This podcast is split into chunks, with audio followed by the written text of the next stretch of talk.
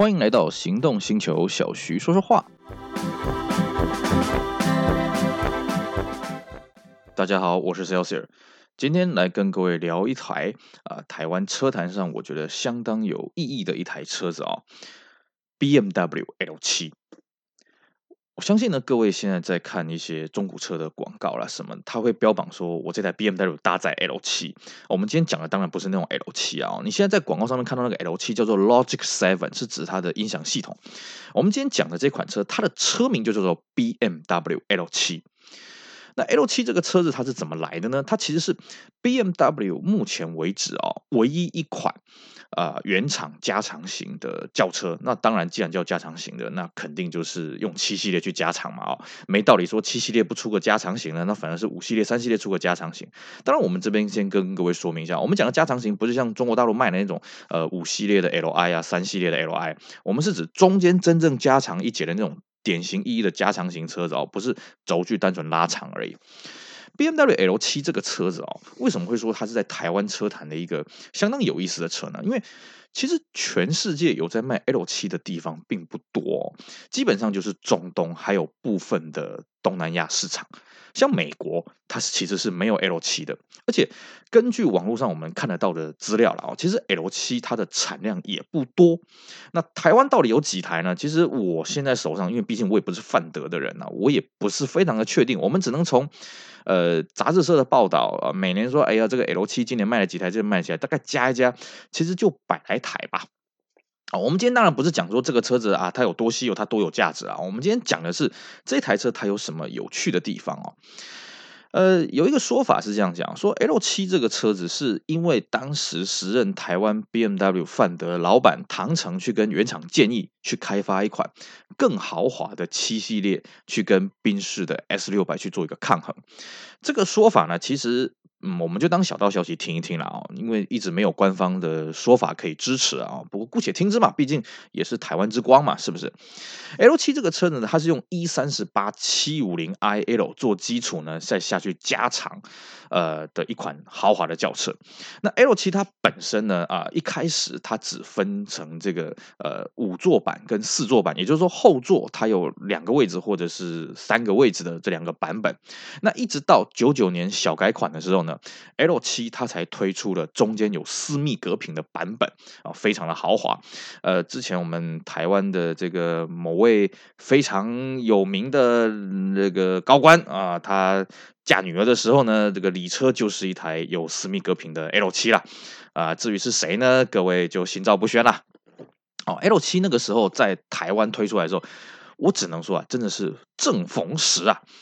L7 在那个时候呢，正好遇上了亚洲金融风暴，哎，可是台湾正好就因为种种的因素，没有被亚洲金融风暴给卷进去了，反而 L7 在台湾卖的是超级好啊，呃，据说啦，就是当时全球 L7 的销量，台湾是仅次于中东啊，当然这个也没有官方的说法支持啊，都是我们去听一些小道消息啊，啊，L7 这个车子到底卖的多贵呢？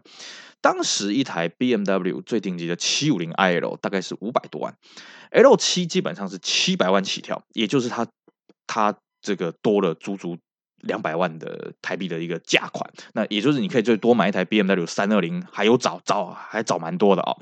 可是呢，这个车还真的是供不应求呢。为什么？因为台湾那时候景气好嘛，各位。宾士当时 S 六百卖多少钱？我如果记得没错的话，是六百三十八万元新台币。L 七比它更贵啊，可是没有关系啊，因为它的配备当然就更好。你 S 六百你没有我那么长啊，对不对？那各位会想一个问题啊，那为什么它 BMW 出一个 L 七，它中间只加长这么一点，它不中间？拉长一点，比方说它加长个一公尺，它为什么就加长个呃十十几呃，我记得没错，应该是三四十公分呢？哦，为什么它只加长这个这个长度呢？这真的是有学问的啊！其实对于一般道路环境，除非你是那种美国那种真的是很开阔的地方，一般城市的道路环境哦。车子大概就是五米四为一个移动的极限，你超过五米四，你不仅很难弯，你也很难停车。可是五米四以内，车子都还算是可以操纵的。BMW 当时就是看中这一点，所以他只选择把车长压在这个数字里面，变成说你平常你要上下班代步，其实不是办不到。当然最好要有一个司机，可是你自己私人要开出去也不是很困难。哦，那当然，呃，时过了这么久了，大家也会说，那如果 L7 真的有这么好，为什么后来的一六十五啊，这个什么 F 零二到现在的这个新的器械为什么不出呢？其实道理很简单啊。车子出的这么长，可是随着我们科技的进步，我们现在车上有太多可以让你分心的东西了。现在的车，各位可以发现哦，车子是略微长大而已，可是配备非常的多。对 BMW 来讲，其实 L7 这个车子，像台湾，我一台卖你七百万，我不一定赚钱呢。各位，你想一个问题啊，我们在工业生产上面，L7 这种车子，别的不用讲，我们讲车顶就好了。它车顶这一片钣金，请问一下，它开模的成本要多大呢？你想想，那个冲压的机具要多大台？而且最重要是什么？它的产量才这么少，所以呢，大部分啊，哦，大部分的加长型轿车都是怎么玩呢？都是中间车子截掉，然后再接一节接上去。然后呢，钣金用别的方式把它给带过，可能是手工打的，可能是什么样的？因为你没有一个量产的规模，BMW 他也知道，他算盘打一打，我这个车子如果再出个下一代什么的，那我要多多少的成本啊？是不是？更重要是什么？BMW 在 L7 之后就把劳斯莱斯拿到散下来了。我如果今天再推一个豪华、超豪华的七系列，那不就跟劳斯莱斯入门级的这个 Ghost 来打对台了吗？所以也没有必要嘛。于是呢，L7 就变成一个空前绝后的一款 BMW 作品。当然，时值呃时至今日呢，呃，大概二十年多二十多年，当然就变成玩家们哎想要追追逐的一个目标了。好，那。各位会想一个问题啊，那既然 L7 这个车子全世界产量那么少，那是不是入手起来呢？它的价格会非常的昂贵呢？倒也不至于啦。其实有玩过 BMW 的人就会知道，BMW 这个车厂呢，坦白说，它的六缸真的是做的让人家没话说了啊。我们讲的是没挂涡轮的，有挂涡轮呢，以小弟我的观点，我是敬谢不敏啊。BMW 直六引擎做的真是棒。可是呢，BMW 八缸引擎呢，就让人家有点摇头了啊！尤其像这个老的这个 E 三十四啊、E 三十九，这个常常会有些散热不良的问题、水循环不良的问题。那么 L 七它既然是用七五零的基础下去拉长的，那它会有什么问题呢？那就是七五零会有的问题啊！很简单的道理什么？十二缸引擎散热会更更加的不理想，然后水循环会更加的不理想。所以说啊，这个车子本身它是不太好照顾的。其实几年前呢，我也曾经呢一度迷恋于 L 七啊。我记得我当时把全台湾在卖的 L 七全部看过一轮了。看过一轮之后呢，我下定决心了，我不要买了。为什么？因为我发现回来真的都要花很多钱呢。我的保养厂，我平常我在开 BMW Benz 的这个去保养的那保养厂，跟我讲啊，小徐啊。这个 L7 这个车子啊，你真的是要做好心理准备啊！你不要看它价格现在好像还蛮便宜的，这车子真的养起来会要人命的。他说呢，他以前呃一个客户一手车一手的 L7，然后开了快二十年，然后决定要换车，就请他帮忙把车子处理掉。这个老板二话不说，把这车子报废掉。啊，这个这个客人一愣，他一定好歹我在你这边消费很多，你好歹把它卖掉吧。这老板就说了一句：“呃，以他这个车的车况，我实在是不忍心去让他去残害下一个人啊。当然，这或许是个玩笑话了啊，也不是说现在市面上的 L7 车况都很糟糕。我是要跟各位讲，你今天你要享受 L7，你要了解这个车子它是不是你养得起的，因为毕竟它当年是一台七百多万的车子啊。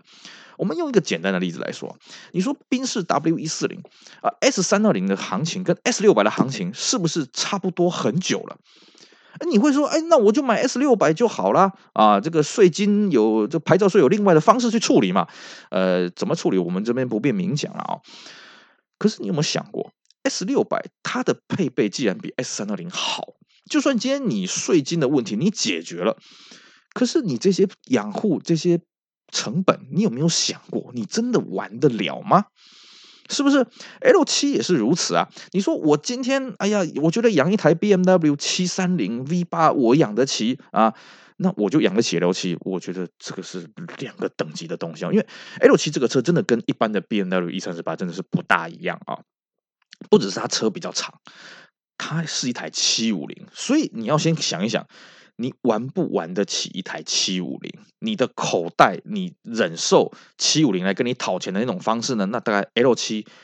差不多就是那样子再，再更贵一点了。那当然还有就是停车位的问题嘛，因为我们现在台湾的都市规划、都市狭小啦什么的，要找这么大的停车位，其实也不是一件容易的事情了。那当然有人会说，哎呀，那没关系嘛，反正我这问题都解决了。那我们要买就要买这个后期的这个有私密隔屏的，这个我也会请各位稍微三思一下了哦。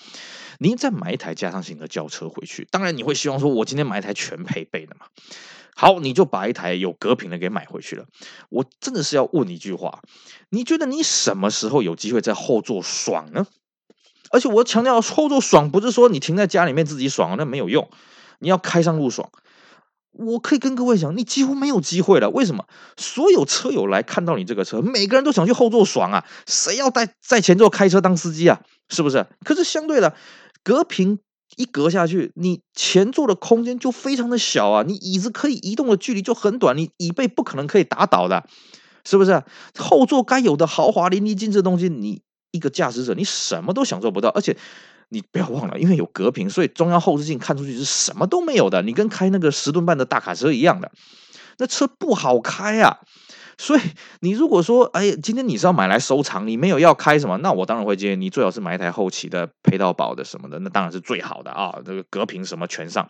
可是如果你想要把它开出去兜兜风，什么转一转玩一玩，我会觉得你要不要考虑一下没有隔屏的车子，它真的是比较实用啊，你也不会说开起来觉得好像我用一个当司机，我买了一台车回来自己当司机，在后面一堆空气啊。那么再来就是什么呢？如果说你今天真的买了一台 L 七哎呀，你整天给它拔屎拔尿，哎呀，觉得养了很痛苦呢。这边教大家一个小窍门是什么？你记得上 FB 去好好炫耀一下。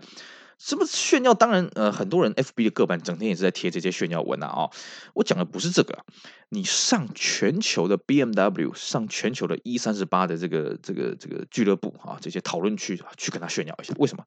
因为真的很多海外的人，他们想买，还真的买不到。还真没办法买，因为他们国家就没有卖。举个例子，美国就没有 L 七啊，对不对？所以很多美国朋友，他想尽各种办法去欧洲抓一台回来，然后再想办法帮他把屎把尿。当他看到台湾的 L 七才卖这个价，羡慕的不得了啊！真的，其实以。全球行情来讲，台湾大部分的中古车行情都是低于全世界其他中古车的一个行情啊，除非说那个车子，比方说旅行车什么，台湾当年就没有进的，那除外了啊。一般正常有引进的车来讲，台湾的二手行情都是比全球的行情普遍是略低的。你就记得上网去炫耀一下啊，你多少会得到，哎呀，我今天花这个钱呢，得到了不少慰藉啊，得到了不少的掌声跟支持啊。毕竟 L7 这个车子呢，在全世界算是相对稀有的了啊。那各位，另外一个问题啊，在养 L7 还有一个比较大的一个问题，各位一定要注意啊，就是它的冷气。其实呢，有玩过老 BMW 的人都知道，BMW 冷气向来只有两种状况，一种就是很不冷，一种就是超级冷。但是以个人小弟，我不知道是不是因为我人品太差的原因了啊，我接触过几台 E38 呢，都是属于前者那种冷气不大冷啊，大概寒流来的时候才会冷。